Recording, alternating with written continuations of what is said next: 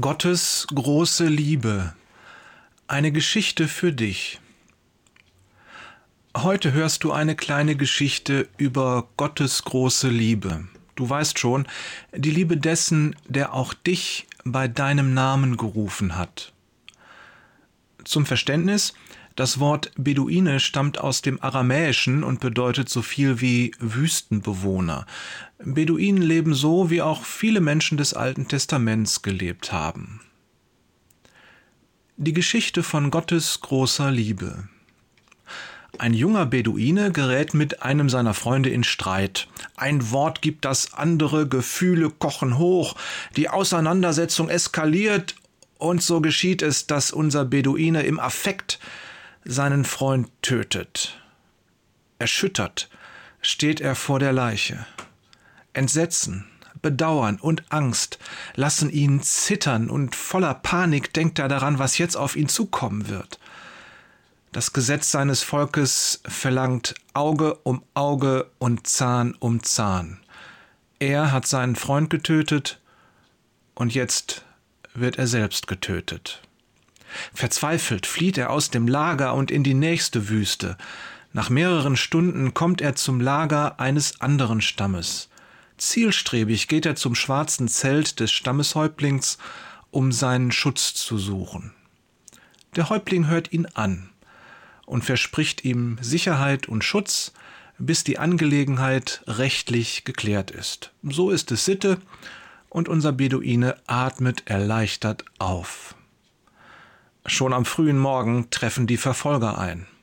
Auch sie gehen schnurstracks zum Zelt des Häuptlings. Du beherbergst einen Mörder, rufen sie.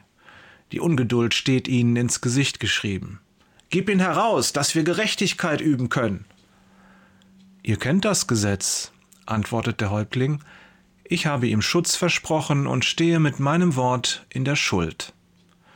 Die Männer lachen abschätzig. Du wirst deine Meinung noch ändern, du weißt nicht, wen er umgebracht hat. Herausfordernd schauen sie den Häuptling an. Einer der Männer spuckt in den Wüstensand und dann platzt er heraus. Es ist dein Sohn, den er erschlagen hat. Der Häuptling zuckt sichtbar zusammen.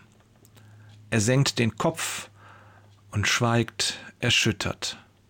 Niemand sagt ein Wort. Es scheint, die Welt ist zu einem Stillstand gekommen. In der Ferne hört man einen Raubvogel schreien, als er triumphierend mit einer Maus in den Himmel steigt.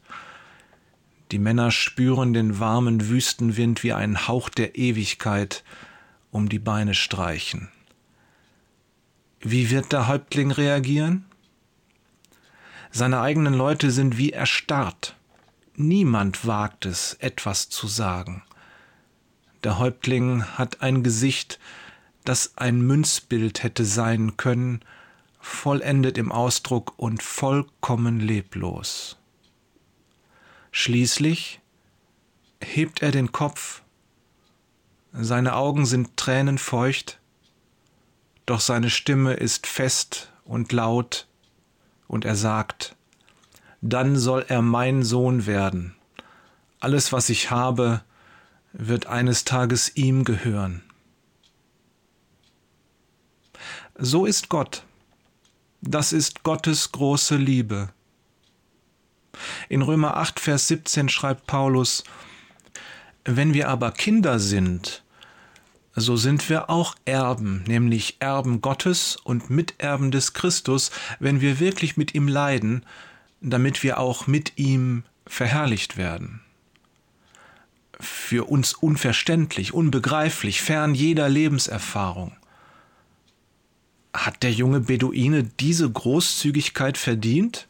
Das ist eine rhetorische Frage. Wie Nathan zu David können wir uns jetzt selbst sagen, dieser Beduine, das bin ich. Der Beduine hat diese Großzügigkeit nicht verdient, wir auch nicht. Und das ist natürlich der springende Punkt. Die Liebe in ihrer reinsten Form ist unbegreiflich. Keiner kann sie verdienen. Sie wird frei gegeben. Sie ist Agape, die Liebe Gottes. Schau auf das Kreuz. Am Kreuz begegnen wir der Liebe in ihrer reinsten Form. Gott segne dich an diesem Wochenende.